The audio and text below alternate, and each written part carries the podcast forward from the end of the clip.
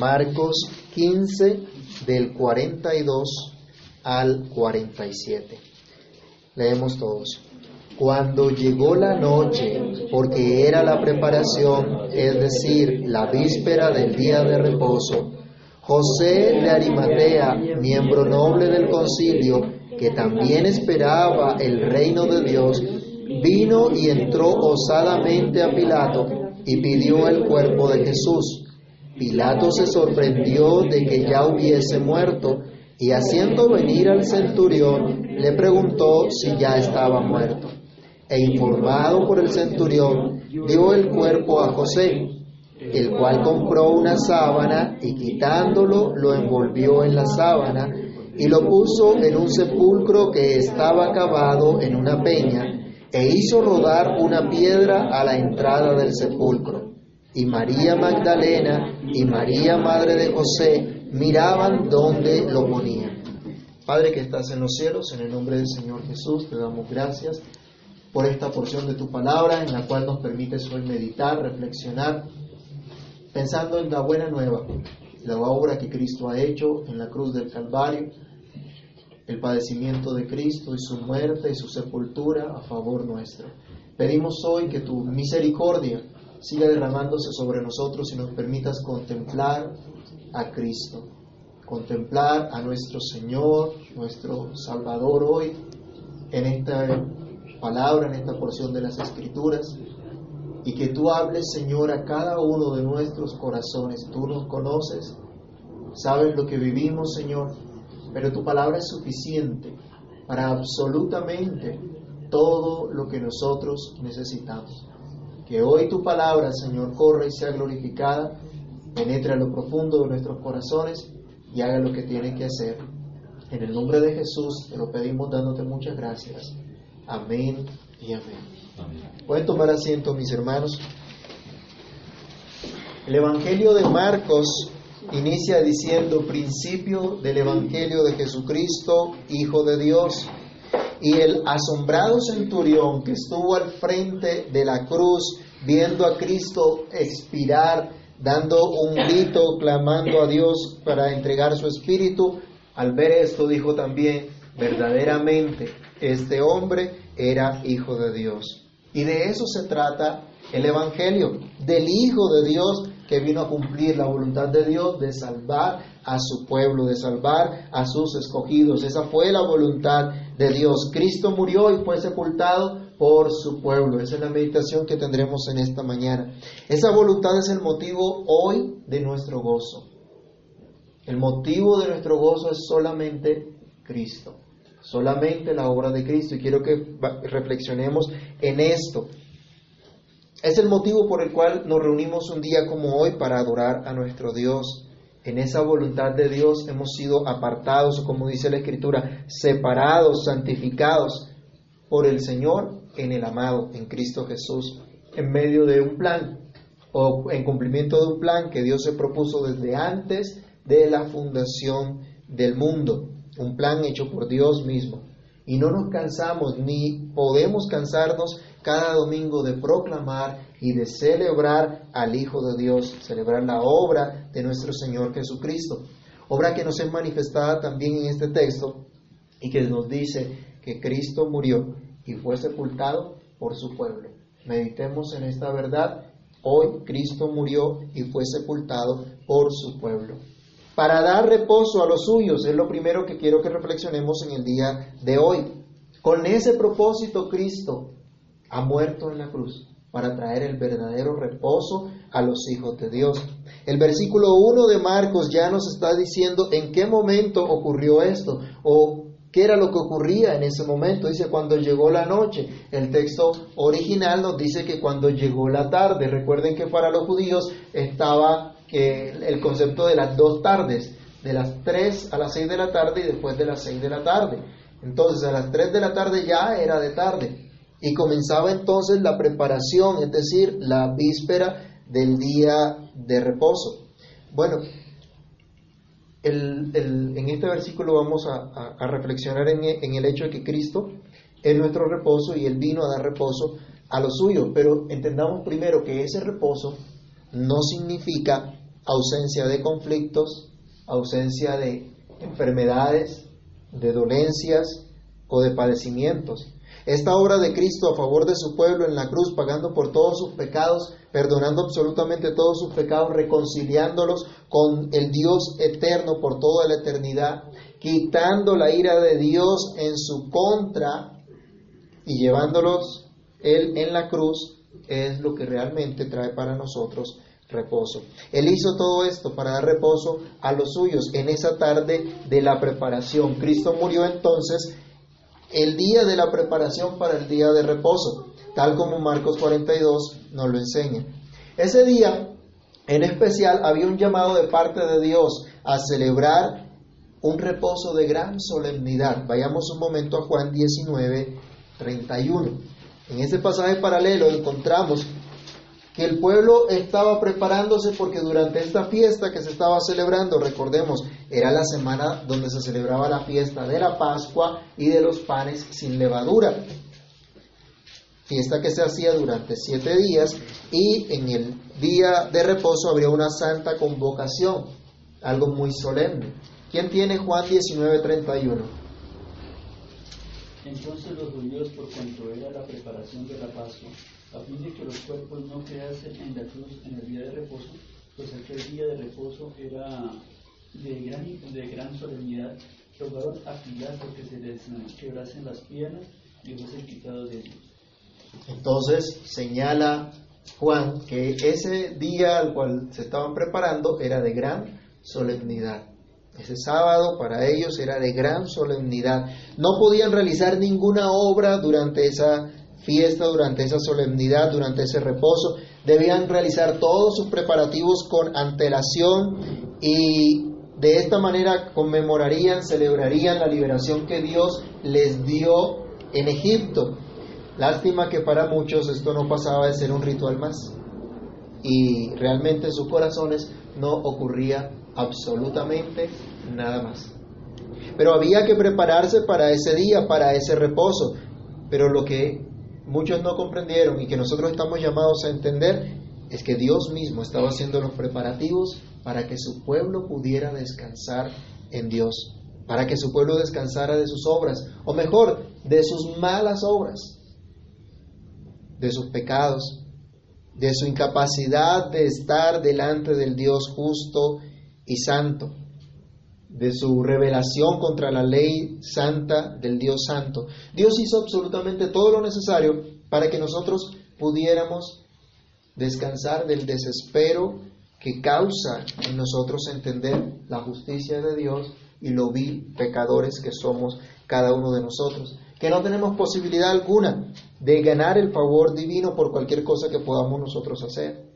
Y de esta manera Dios está haciendo los preparativos para llevar a cada uno de sus hijos a confiar en aquel que pagó en la cruz por todos sus pecados y descansar solamente en Él, en aquel que hace justo al pecador, por los méritos perfectos de Cristo. Por eso fue que murió Cristo en esa cruz, cuando toda su obra estaba consumada.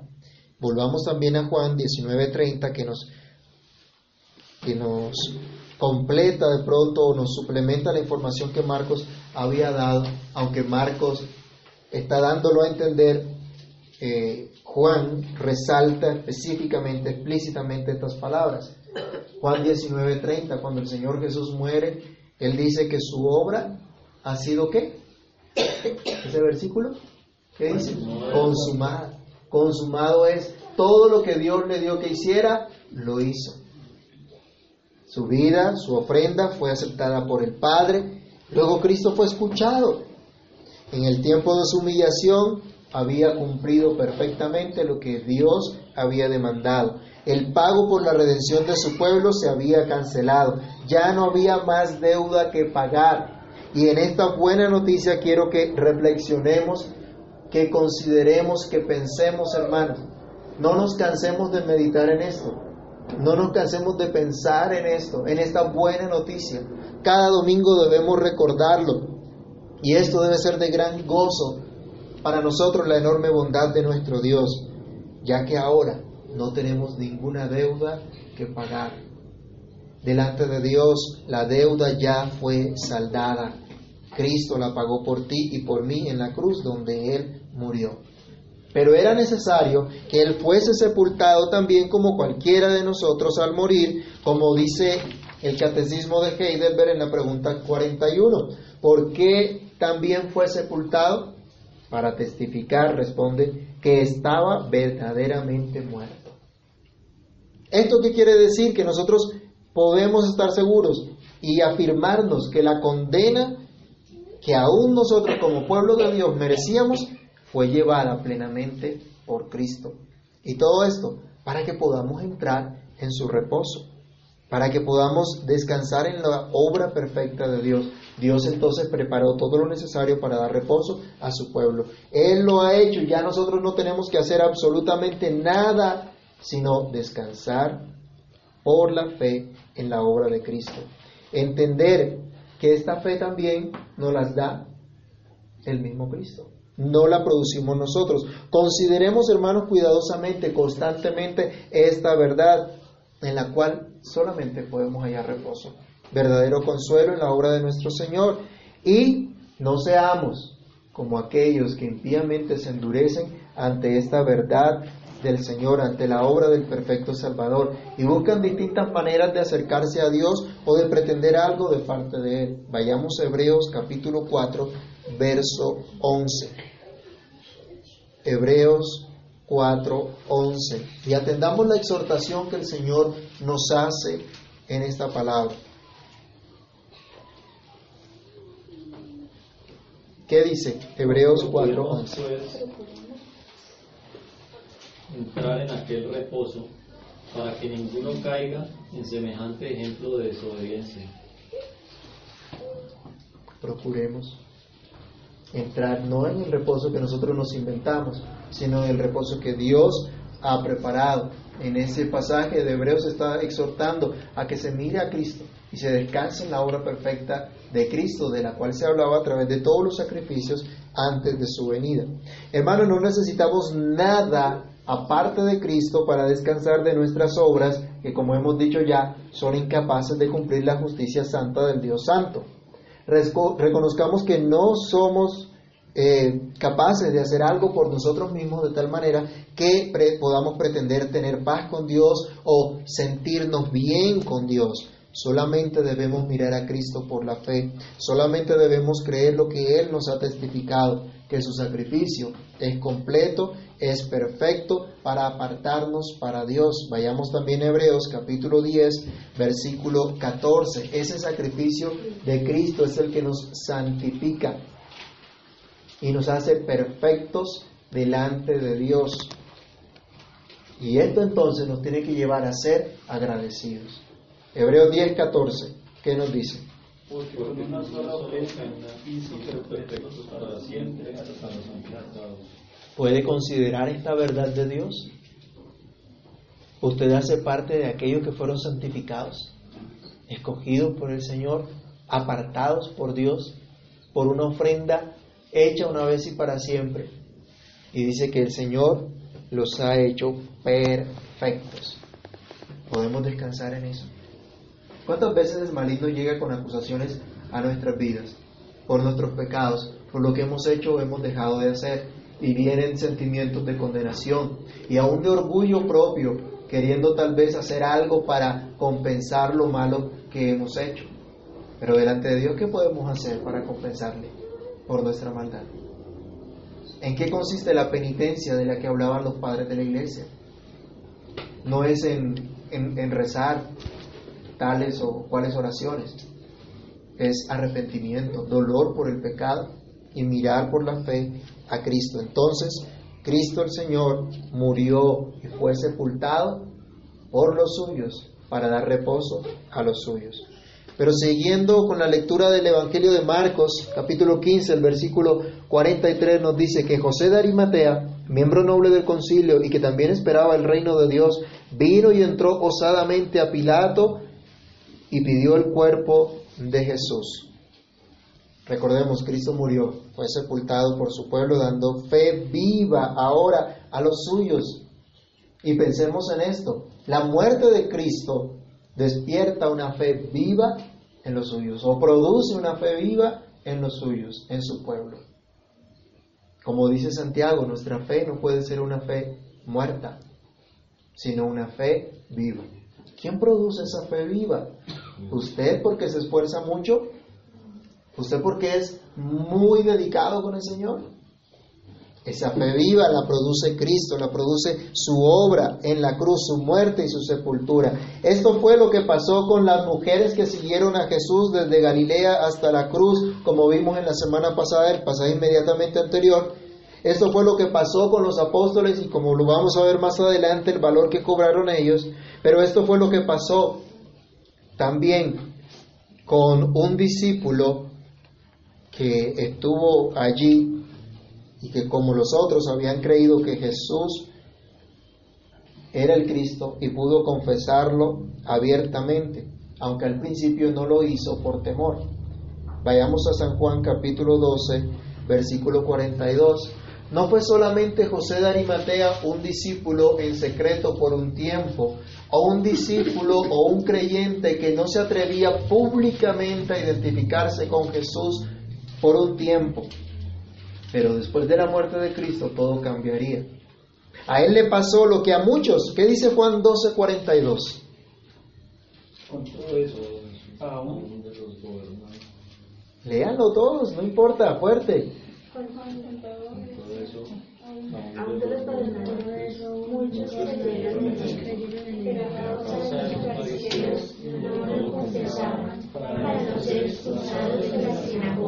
¿Qué pasaba si alguien confesaba a Cristo? Y hay una noticia por allí en redes sociales, todavía no sabemos qué tan eh, cierta sea, que en Nepal fue prohibido el cristianismo. O sea, que el que se identifique como cristiano o va preso o va muerto. ¿Cuántos cristianos están siendo perseguidos hoy también en el mundo entero por su fe? Aquí no vemos esa persecución de que estén matando cristianos. Solo vemos una oposición férrea a los principios, a los valores cristianos en, nuestra cultura actual, en nuestra sociedad actual. Pero hay cristianos que están perseguidos por su fe y que están siendo muertos aún por su fe. Este hombre del que nos habla la escritura era un discípulo también, era un seguidor de Cristo también pero por un tiempo mantuvo, en oculto o en secreto su fe, su confianza en Jesús. Pero Cristo había enseñado que su reino había venido, se había acercado y que ese reino del Señor empezaba como una semilla de las más pequeñas de las hortalizas. En Marcos capítulo 4 del 30 al 32 el Señor Jesús enseñó la parábola en la semilla de mostaza. Y decía que así es el reino de Dios, lo comparaba a eso a una semilla chiquitica, pero que crece y se hace la mayor de las hortalizas, da fruto y es de provecho para otros. Así empezó la fe de este hombre y ahora vemos lo que ocurre con José de Arimatea, quien nos ilustra que el entendimiento de la obra de Cristo se convierte en una fe viva, una fe para actuar con valor. Nuestro texto dice que el Señor, que el Señor José de Arimatea vino a pedir el cuerpo de Cristo ante Pilato y lo hizo osadamente. No sé si ustedes se han dado cuenta a lo largo de estos estudios del libro de Marcos. Marcos insiste en mostrarnos el asombro de la gente, nos muestra las escenas, los cuadros asombrosos los cuadros que impactan a la gente, la gente admirada de la doctrina de Cristo. Ahora Él nos está diciendo, aquí hay un hombre que actúa con una manera valerosa. Mire el, el, contraste, ¿no? Pedro en un momento intentó salvar al Señor matando de pronto al soldado, volándole la cabeza, pero solo le alcanzó a, a, volar la oreja al siervo del, del sumo sacerdote. Pero después de eso, estando en el patio donde estaba siendo juzgado el Señor, ¿qué hizo? Lo negó tres veces. Y ahora el resto no estaban acá. Pero este hombre ahora nos dice, actúa de una manera eh, valerosa, una manera osada. ¿Cuánta gente es osada para hacer lo malo? ¿Cuánta gente es osada para pecar contra Dios? Y se inventan cualquier cantidad de cosas para hacer lo malo. Y los creyentes para hacer lo que Dios nos ha mandado, a veces somos muy miedosos, ¿no? Muy temerosos. Vayamos a Lucas capítulo 23, versículos 50 al 52, donde encontramos este pasaje paralelo que nos habla de José de Arimatea y podemos encontrar que él pertenecía al Sanedrín que condenó al Señor Jesús, aunque él no consintió en lo que ellos hicieron. De hecho, de acuerdo al relato de Marcos y al relato de Lucas, podemos pensar que José de Arimatea, siendo miembro del concilio y estando en desacuerdo con lo que ellos pretendían hacer, no participó de esa reunión, de esa sesión. ¿Qué dice Lucas 23, 50 al 52, todos juntos?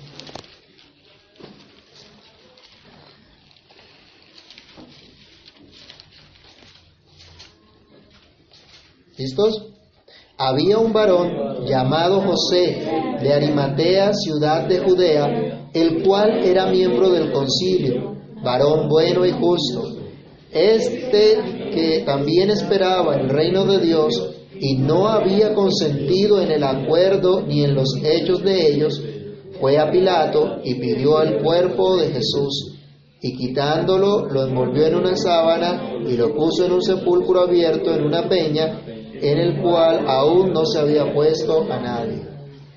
La audiencia inicial de Marcos, los cristianos de Roma, se habían convertido al Señor y ya comenzaban a ser objeto y serían objeto de gran persecución, pero estaban escuchando ahora un hombre que actúa con valor ante la muerte de Cristo. José de Arimatea, como nos dice acá, va ante Pilato valientemente y pide el cuerpo del Señor. Esta audiencia se había asombrado por el relato de, de, Marcos, del hombre que estaba frente a la cruz y dijo verdaderamente este hombre era hijo de Dios, pero también tendría que asombrarse del fruto que ahora está dando la cruz. No solamente un hombre se sorprendió y dijo este era hijo de Dios, sino que ahora se ve una fe también en acción. Y ellos se asombran al ver que este distinguido hombre del Sanedrín va ante Pilato para dar honrosa sepultura al Señor. La mayor parte del Sanedrín renegó de Cristo, pero ahora se nos muestra a uno que aún siendo el Sanedrín se identificó con Cristo y obtuvo valor. Fe entonces fue lo que él recibió para identificarse con su Señor.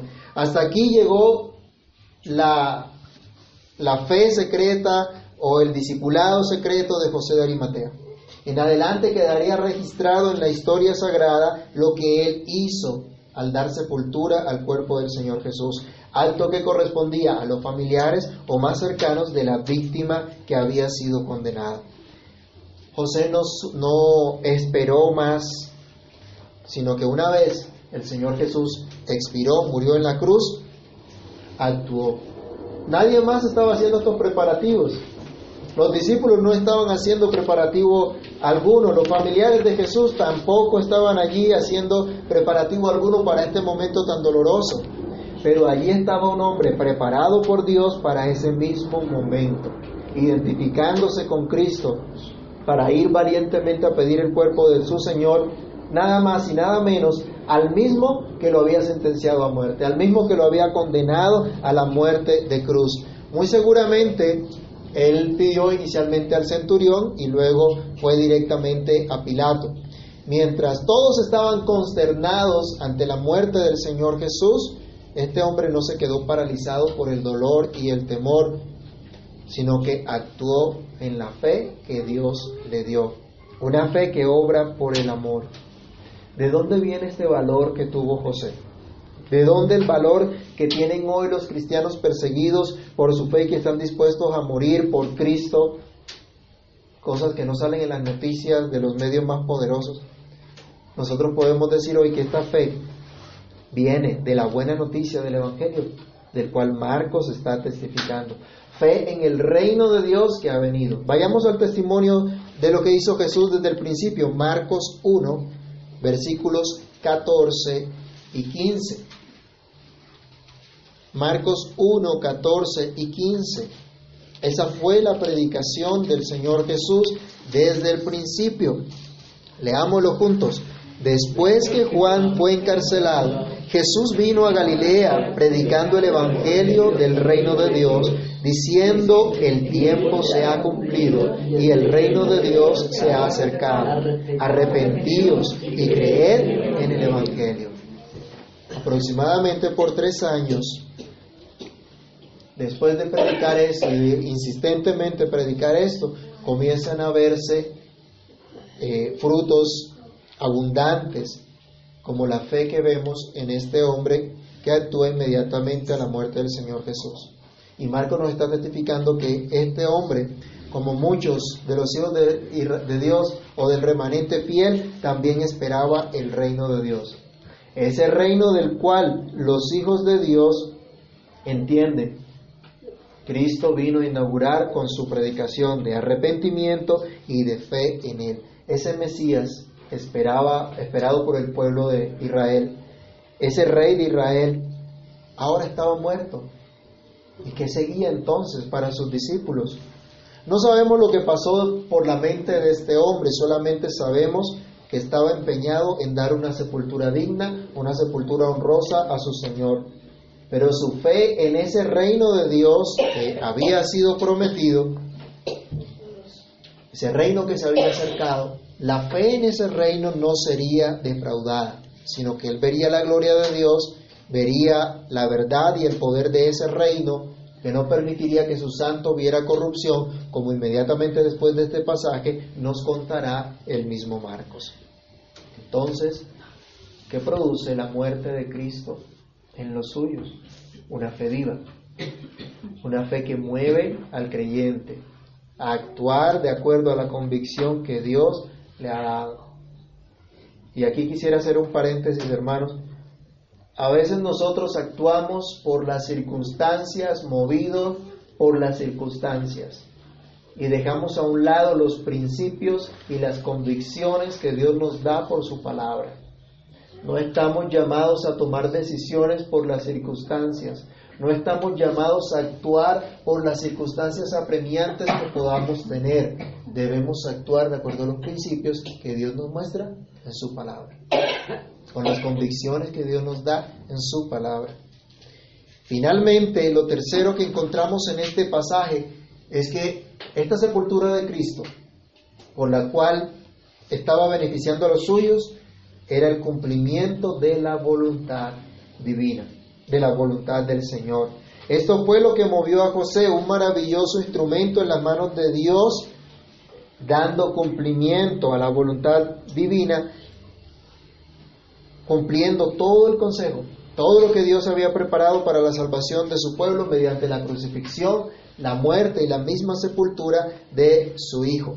Volvamos a leer en Marcos 15, el versículo eh, 44 al 46, Pilato se sorprendió de que ya hubiese muerto y haciendo venir al centurión le preguntó si ya estaba muerto e inmediatamente el centurión dio el cuerpo a José, el cual compró una sábana, lo puso en el sepulcro donde estaba acabado en una peña e hizo rodar una piedra y la entrada a la entrada del sepulcro y María Magdalena y María la madre de José miraban donde le ponían.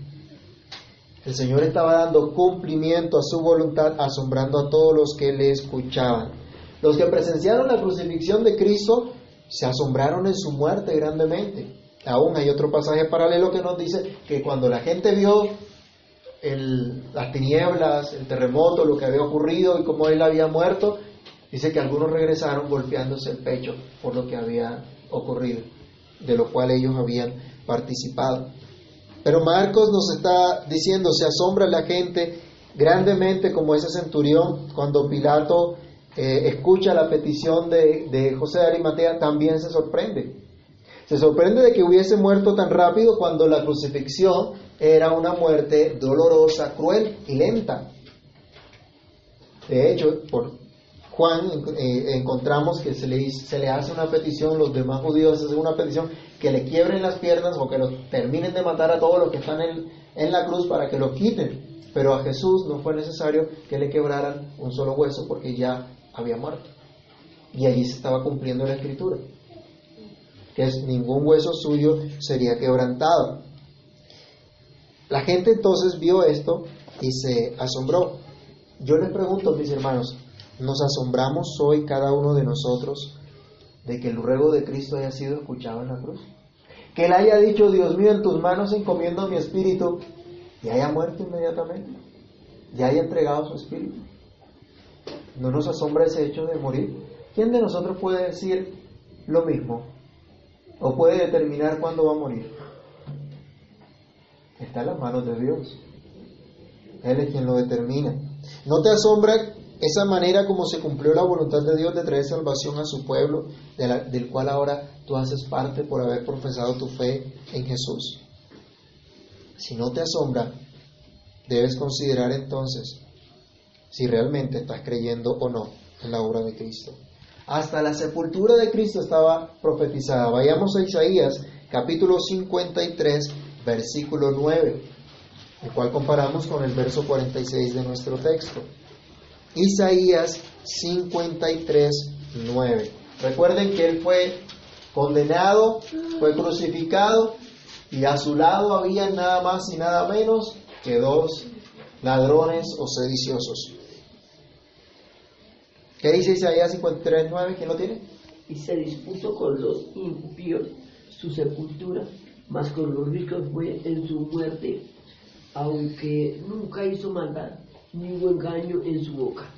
Dice que con los ricos fue en su muerte. Esto se cumplió con la muerte y sepultura de Cristo. Otra vez, en Marcos 15, 46 se nos dice, José había comprado un lienzo de lino fino, compró un lienzo o una sábana donde envolvió al Señor Jesús. El hecho de que haya comprado un lienzo de lino fino, el texto original nos habla de, un material que era precisamente lino fino y que la sepultura que se preparó para el Señor Jesús no fue una fosa común, sino que fue un lugar labrado en la peña, cavado en la peña, nos indica que este hombre tenía recursos económicos, o podríamos decir era adinerado. Y este hombre adinerado con suficientes recursos también pudo creer en Cristo, también pudo venir a la fe.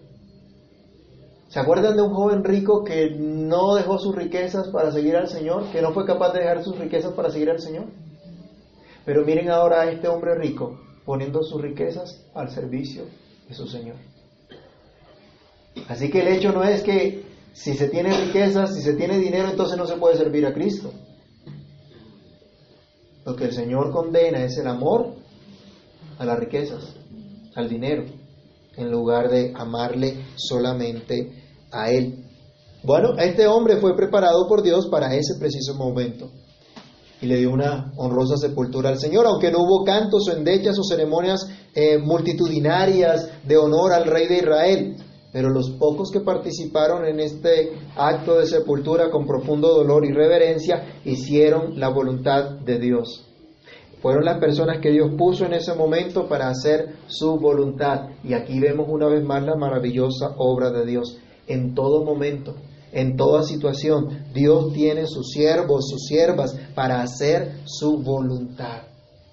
Quiera Dios que hoy nosotros seamos también en este tiempo instrumento en las manos de Dios para llevar a cabo su voluntad y testificar de Cristo a todos los que están a nuestro alrededor con nuestras acciones, con nuestras palabras, con nuestra vida entera, así como se cumplió entonces, cuando Dios puso testigos fieles de ese cumplimiento. El verso 47 de Marcos 15 nos señala una vez más a quiénes. A las mujeres que estaban primero viendo de lejos la crucifixión. Interesante, ¿no? El testimonio que Dios mantiene de estas mujeres. Ellas estaban con dolor viendo lo que pasaba en la cruz. Y reflexionábamos la semana pasada, ¿qué podían hacer ellas para impedir eso? Absolutamente nada. Pero eran sus seguidoras, desde Galilea hasta la cruz, estaban allí con el Señor. Y no se habían retirado, sino que seguían mirando, miraban dónde le ponían. No era una curiosidad morbosa. Su amor por Cristo las hizo seguirle hasta el final, por más doloroso que el camino pudiera ser.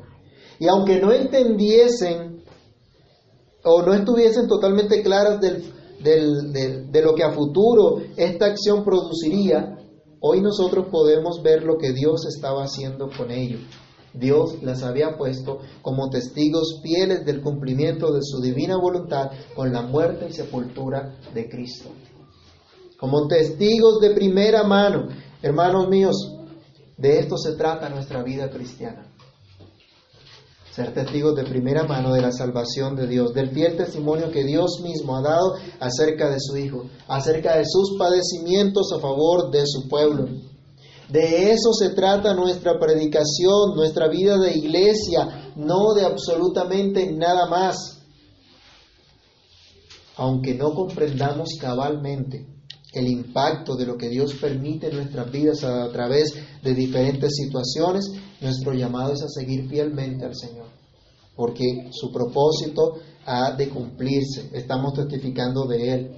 Y no sabemos a cuánto llegará la buena nueva del cumplimiento de la voluntad divina a nuestro Dios, pero a su tiempo Dios lo mostrará. Así como ocurrió con el testimonio de estas mujeres, que aún hoy, más de dos mil años después de este evento, se da a conocer. Concluyamos, hermanos, diciendo entonces que Cristo Jesús fue muerto y sepultado por los suyos. ¿Eres tú de los suyos? Entonces, si la respuesta es afirmativa, por ti fue muerto y sepultado el Señor Jesús, para darte reposo de todas tus obras, de todos tus pecados, de todas tus aflicciones, para darte una vida que te permita vivir para la gloria de Dios, haciendo su voluntad con valor, con decisión, experimentando cada día en tu vida el reino de Dios que ha venido y se ha abierto y se empieza a extender con la muerte y sepultura de su Hijo quien estaba cumpliendo perfectamente la voluntad del Padre, voluntad en la cual tú has sido llamado como testigo fiel del Señor. Así que hermanos, cada uno de nosotros hoy podemos regocijarnos en el perdón de Dios y descansar en su perfecta salvación que ha preparado para que descansemos en Él, aquí y ahora, pero también por la eternidad. Puedes confiar en la venida del reino de Dios en tu vida, en tu hogar, en donde Dios te ha colocado. Así que sigue orando como el Señor te mandó. Padre nuestro que estás en los cielos, santificado sea tu nombre, venga tu reino. Pidamos que venga el reino de Dios a nuestra vida, a nuestro hogar, a nuestra familia, a nuestra comunidad, mostrando lo que Cristo ha hecho, animando a otros a confiar solamente en Jesús para la sola gloria de nuestro Dios. Oremos. Padre Santo, gracias Señor. Gracias por tu perfecta obra en esa cruz para salvarnos. Gracias porque Cristo descendió a la sepultura para que estemos conscientes que su muerte fue real y que pagó realmente por nuestra deuda y por Él ahora tenemos descanso. Señor, te pedimos que nos perdones porque nos inquietamos y afligimos y nos angustiamos, Señor, por las aflicciones de padecer una enfermedad, de tener dificultades familiares, económicas, emocionales, y pensamos que eso es el todo en nuestras vidas y perdemos de vista, Señor, lo más grande que tenemos, lo que tú has hecho, lo que tú nos has concedido en Cristo. Perdónanos, Señor, porque hemos perdido la capacidad de asombrarnos ante la cruz de Cristo, porque tal vez hemos escuchado tantas veces que se nos ha vuelto tan familiar pero no vemos la grandeza, Señor, de tu obra. Ten misericordia de nosotros y abre nuestro entendimiento para que cada día veamos mayor la obra de la cruz, para que cada día veamos mayor la obra de Cristo muriendo por su pueblo, para redimir a su pueblo, para dar descanso a su pueblo. Señor, permítenos comprender lo que esta ofrenda tuya ha hecho, ha logrado para nuestra salvación. Señor, despierta en nosotros una fe viva que nos hagan movernos en tu voluntad, en los principios que tú nos has enseñado, en el cumplimiento de tu voluntad, Dios mío. Que podamos comprender que no vivimos para nosotros, sino que vivimos para ti. Que el gozo de tu salvación nos mueva cada día, Señor, a vivir una vida rendida a tus pies. Señor mío, que nos regocijemos en dar cumplimiento a tu palabra, testificando de tu buena voluntad, siendo parte de ese reino en el cual, Señor, tú gobiernas por tu palabra nuestros corazones. Ayúdanos, Señor. Socórrenos, Dios mío, y fortalécenos. Aún, Señor, en medio del dolor, de la aflicción, Señor, de los problemas que a diario podemos tener, aún, Señor, de las tentaciones que vienen, de los embates del maligno, aún, Señor, de las dolencias de las cuales padecemos a causa de ser una generación pecadora, Dios mío, una, venir de una, de una descendencia pecadora. Señor, que nos gocemos en tu obra, que nos gocemos en Cristo, que vivamos con regocijo la nueva vida que tú nos has dado, con esperanza en tu buena voluntad agradable y perfecta. En tus manos nos colocamos, Señor, en tus manos nos abandonamos, oh Dios, y te damos muchas gracias. En el nombre de nuestro Señor y Salvador Jesucristo. Amén y amén.